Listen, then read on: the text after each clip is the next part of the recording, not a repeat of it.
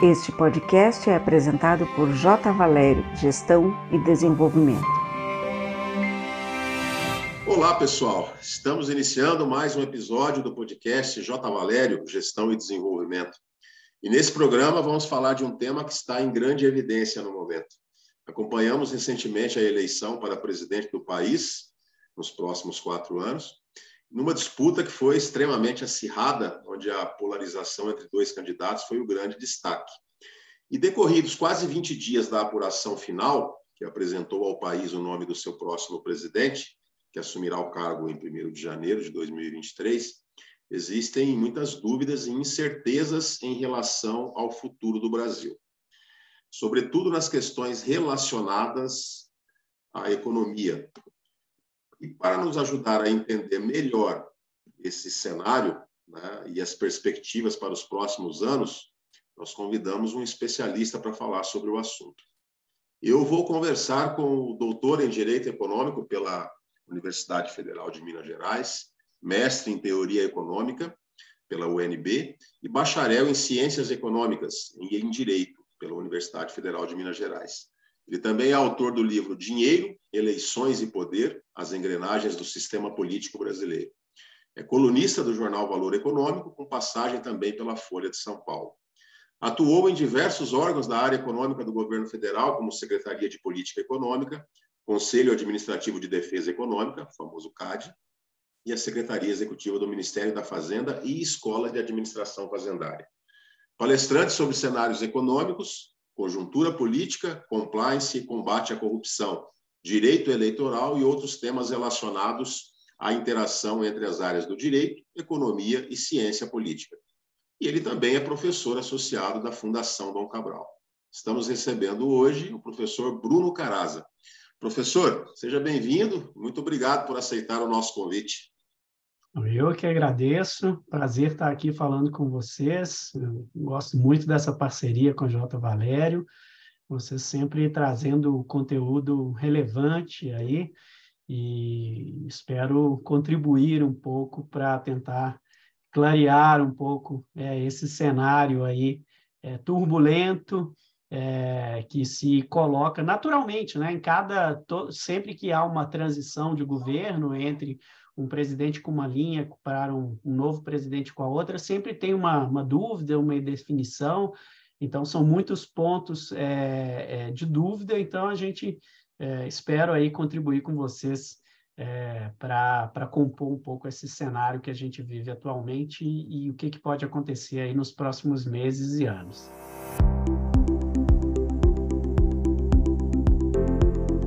Maravilha, professor. E já começando esse, esse bate-papo aqui, é, o relatório global do FMI, é, divulgado em outubro deste ano, é, mostra que a economia global vive uma desaceleração generalizada e mais acentuada do que o esperado. Né? Ou seja, o mundo está crescendo menos.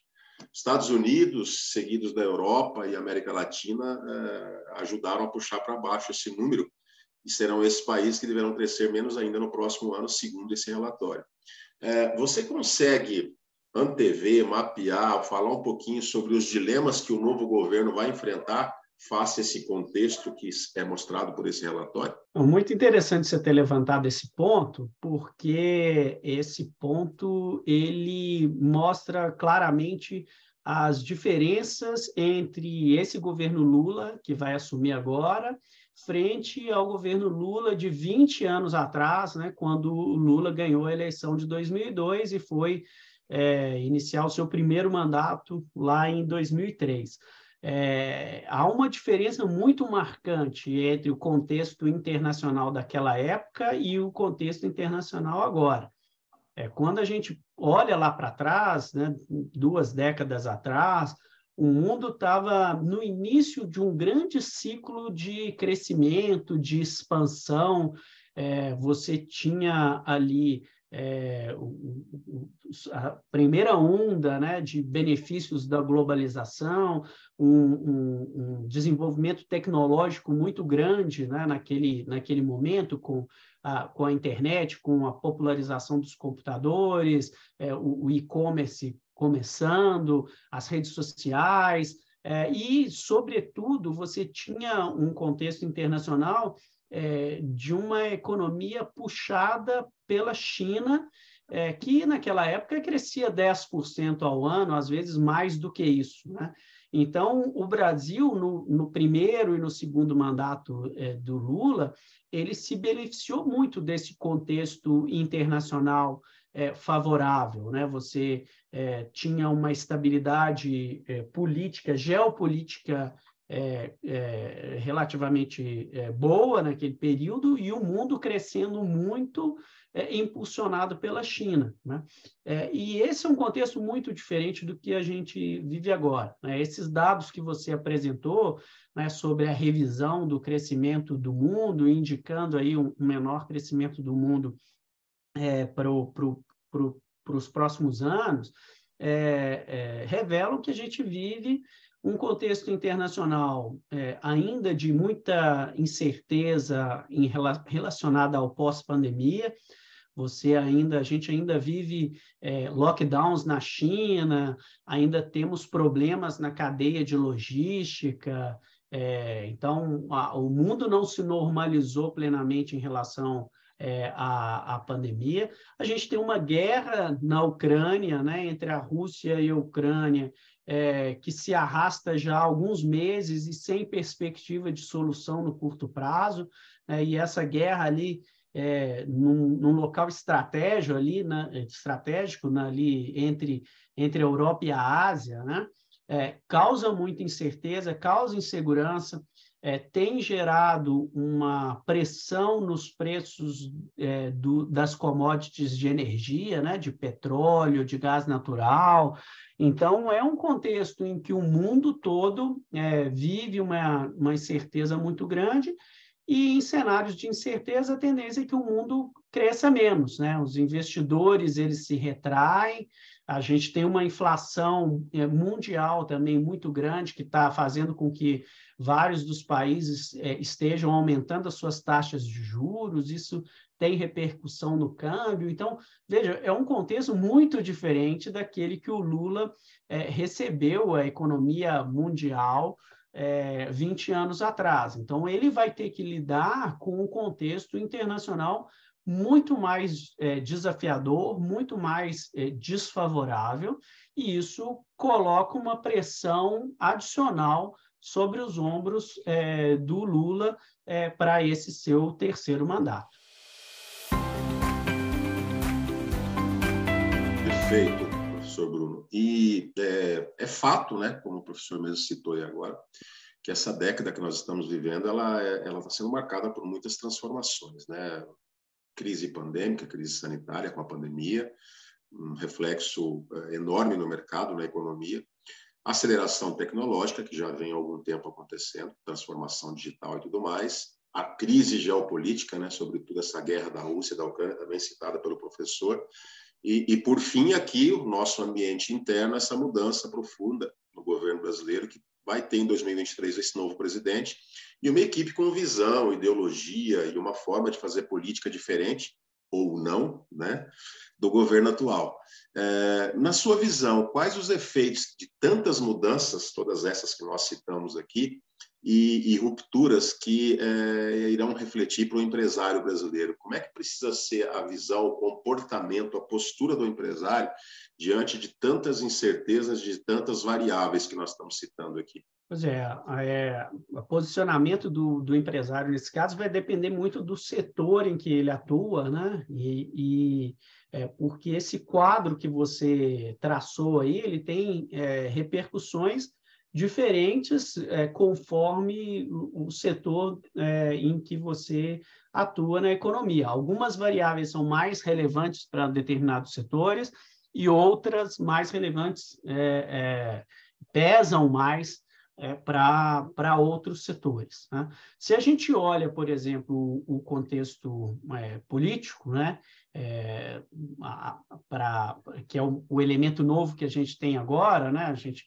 na pergunta anterior, a gente discutiu é, o cenário internacional, geopolítico, é, tecnológico, é, o, O que a gente tem é, de, de, de para acrescentar nesse, na composição desse cenário é uma é justamente essa mudança é, na política. Né? A gente sabe que há diferentes diferenças muito marcantes entre é, o governo Lula e, e o governo Bolsonaro há uma visão diferente na forma de conduzir a economia.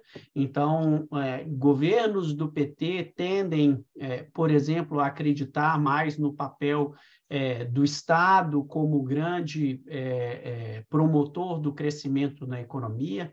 Então, nesse sentido, é de se esperar que é, o governo Lula tenha uh, um protagonismo maior é, em determinadas áreas. Né? Então, é de se esperar, por exemplo, que o governo Lula é, use de forma mais é, efetiva, é, mais ativa, os bancos públicos, por exemplo, né? Banco do Brasil, Caixa Econômica, BNDES, para é, estimular o crédito na economia brasileira, é algo que o PT já fez no passado e é algo que é, está presente nos seus discursos, né, nos discursos do Lula, no programa do PT. Então, é, acredito que haja um componente é, de estímulo ao crédito com o uso dos bancos públicos.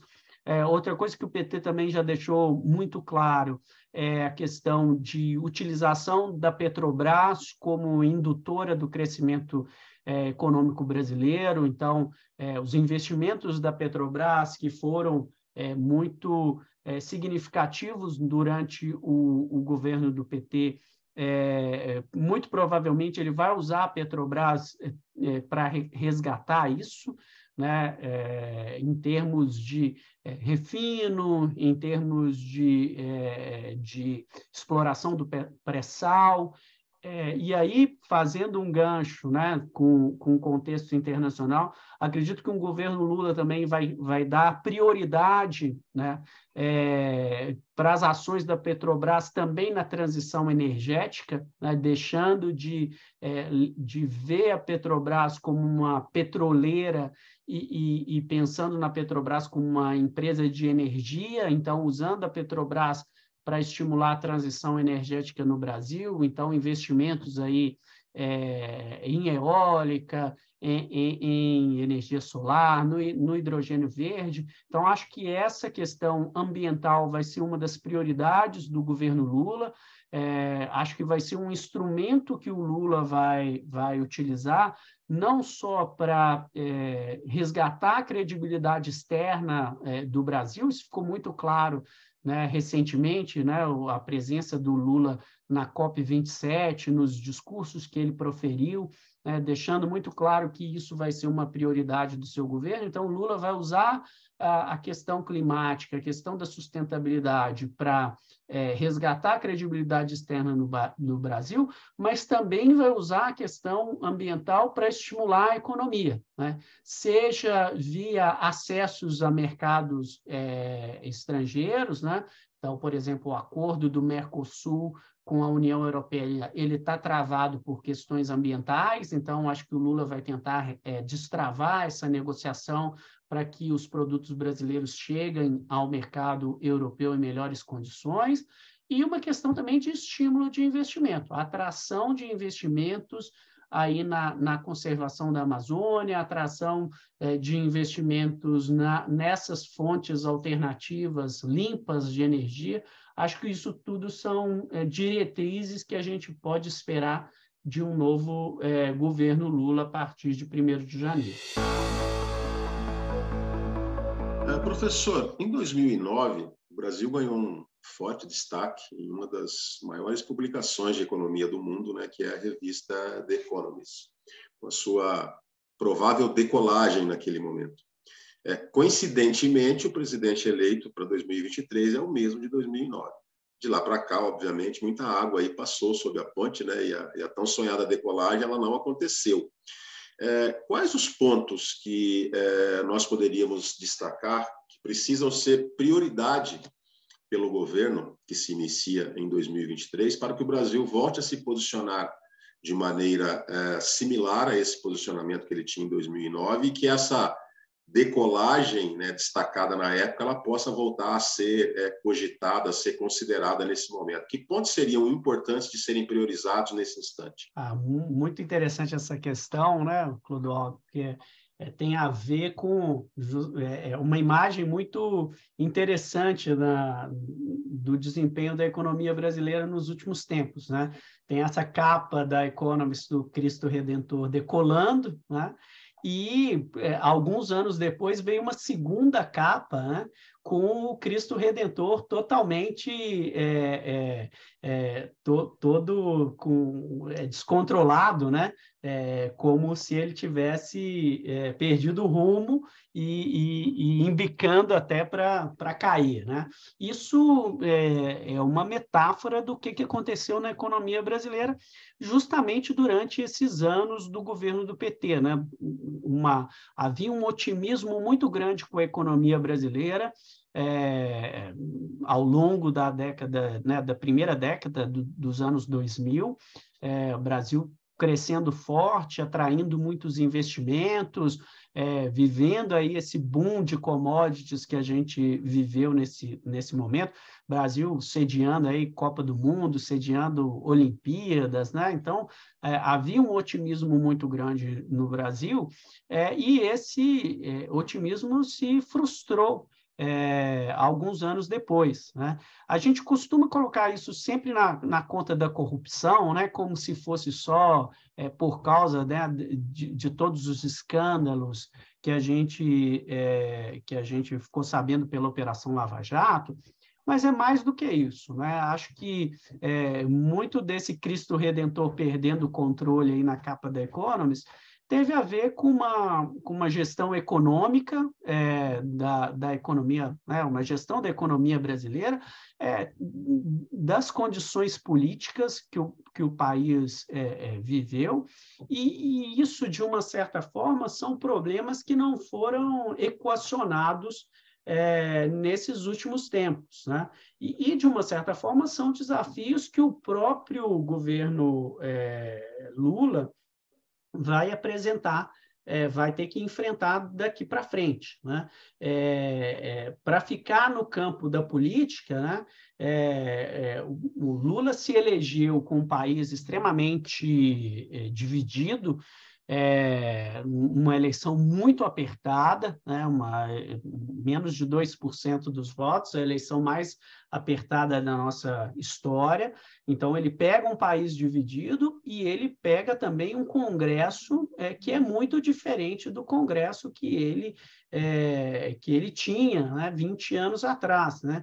A, a esquerda está é, em minoria no, no Congresso, então Lula vai ter que compor é, com, com forças políticas mais à direita, é, o que é, é um desafio de governabilidade que ele vai ter que enfrentar para aprovar as suas é, reformas, sem poder mais contar com é, instrumentos ilícitos, como o PT contou é, no passado, né, como né, os casos do mensalão e do petrolão.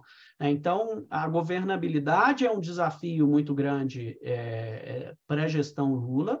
É, a questão fiscal também é uma questão muito importante que o governo é, enfrenta, né, como que o governo vai obter os recursos necessários para implementar a sua visão é, para a economia e, sobretudo, a sua é, visão é, para o social, né, que é uma outra dimensão é, que se agravou muito nos últimos tempos, principalmente depois é, da pandemia. A gente sabe que o país é um país extremamente desigual, é um país que a miséria cresceu muito nos últimos tempos é, e o Lula vai ter que lidar com isso. Né? Mas para fazer frente a esses programas de transferência de renda, é, o governo vai ter que é, tirar esse recurso de algum lugar.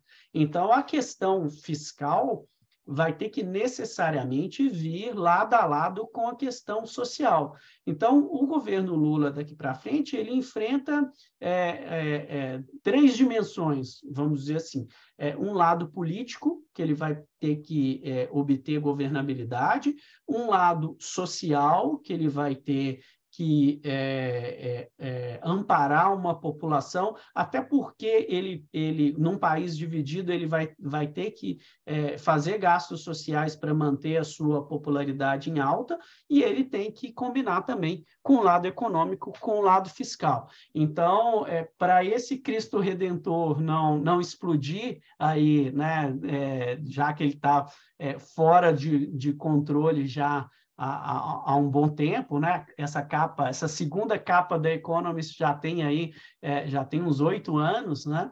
É, e a gente vê que o Brasil, nesse período, ele viveu crise atrás de crise, né?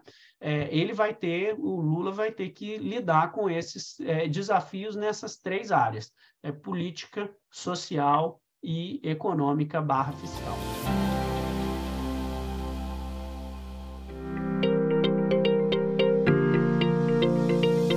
Você conhece o PAEX, Parceiros para Excelência? Um programa para empresas familiares de médio porte que buscam um modelo robusto de gestão com a formação de executivos e equipes de alta performance, elevando os resultados de curto, médio e longo prazo. O PAEX foi desenvolvido para ajudar a potencializar e conquistar a longevidade para esses negócios. Tire as suas dúvidas e prepare-se para uma jornada de crescimento. Entre em contato no site jvalerio.com.br barra PAEX.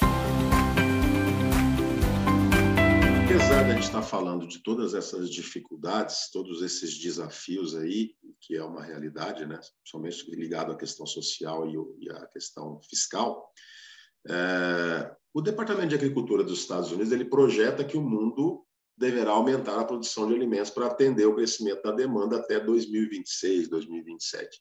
O Brasil é o país que mais deve ampliar essa produção, com uma previsão de aumento de 40% a 41% nesse período.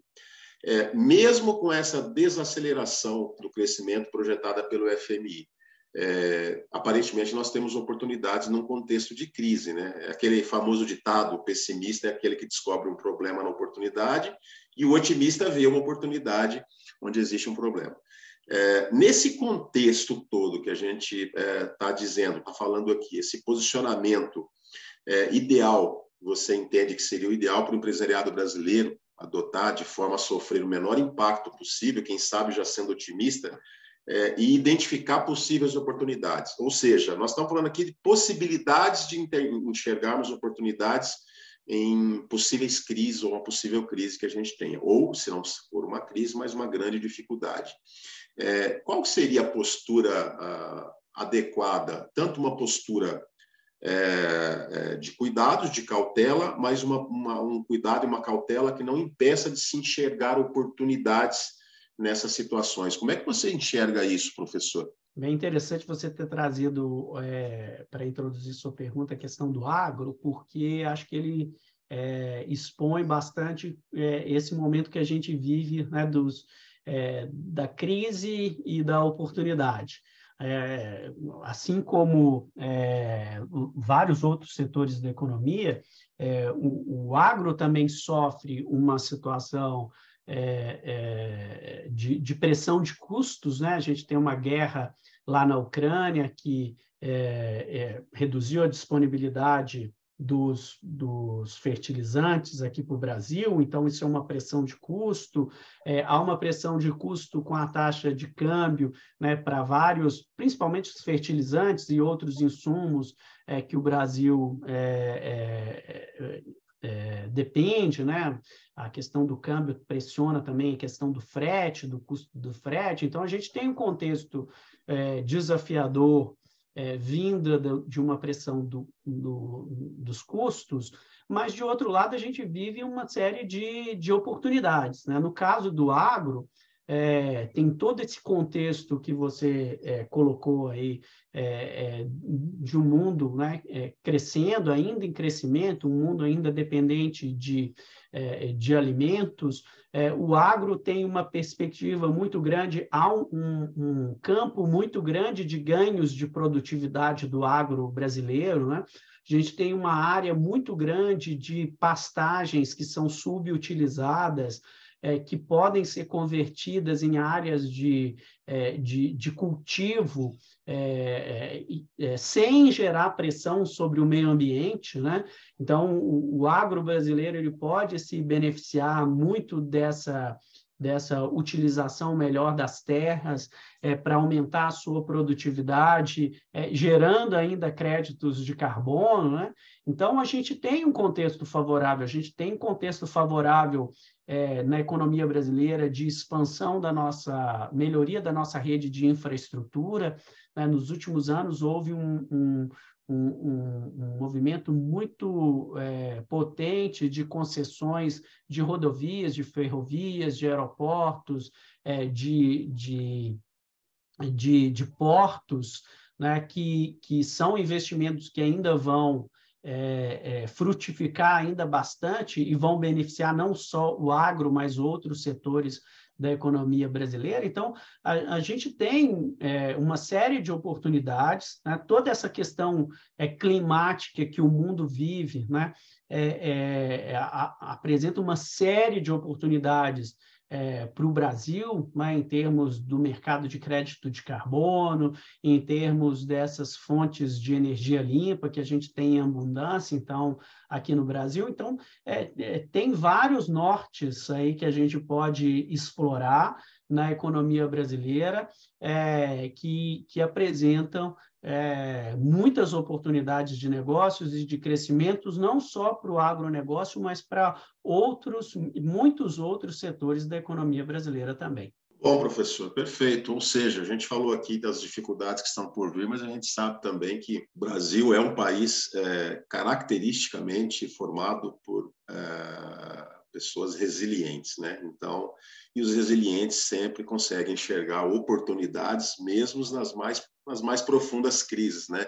Esse momento pede resiliência acima de qualquer coisa, né? A gente tem expectativas e incertezas para o ano que vem, para a partir do ano que vem, mas a gente sabe também que nós teremos provavelmente oportunidade para aqueles que estiverem preparados aí para o momento e que estiverem realmente dispostos a arregaçar as mangas e trabalhar, né, professor? Ah, sem dúvida nenhuma, né? A gente é, o Brasil é um país que dispõe aí é, de muitas vantagens no, no contexto internacional, é, fora a disponibilidade que a gente tem de recursos naturais, fora a, a, a, a, o bom posicionamento que a gente tem né, nessas exportações é, de commodities. Né? A gente não pode é, é, esquecer que é um país de 215 é, milhões de habitantes, que tem um potencial é, de crescimento do consumo é, muito grande, a gente tem um sistema financeiro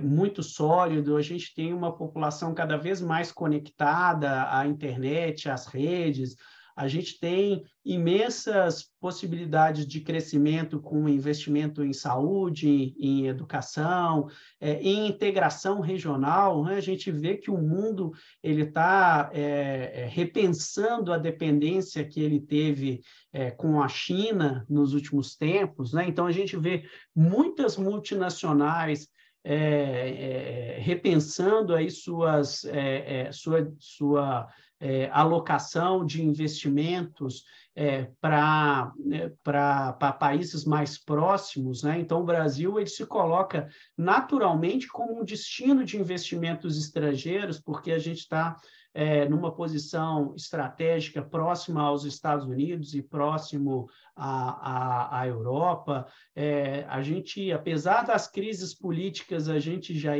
está completando aí um ciclo de 40 anos de, de, de democracia com alternância de poder, né, da esquerda para a direita, da direita para a esquerda. A gente tem instituições sólidas no Brasil, então, é, é, imensas oportunidades de investimentos em infraestrutura. Então, é, a gente não pode deixar que o pessimismo e a incerteza é, nos paralisem e a gente precisa Lógico que com uma visão crítica, é, não é tapar o sol com, com a peneira, a gente tem problemas, a gente tem é, é, é, inseguranças e incertezas e deficiências em muitos campos, né?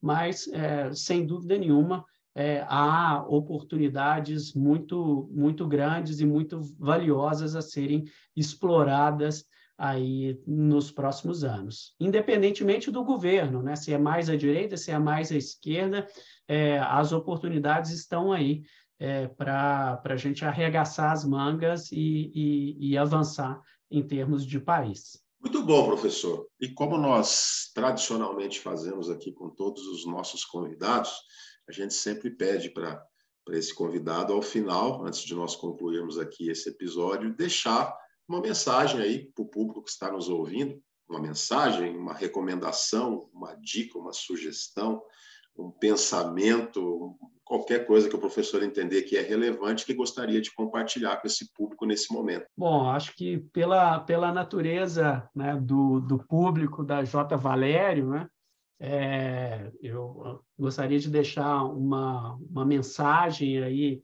é, de, de otimismo, né? um, um, otimismo realista, né?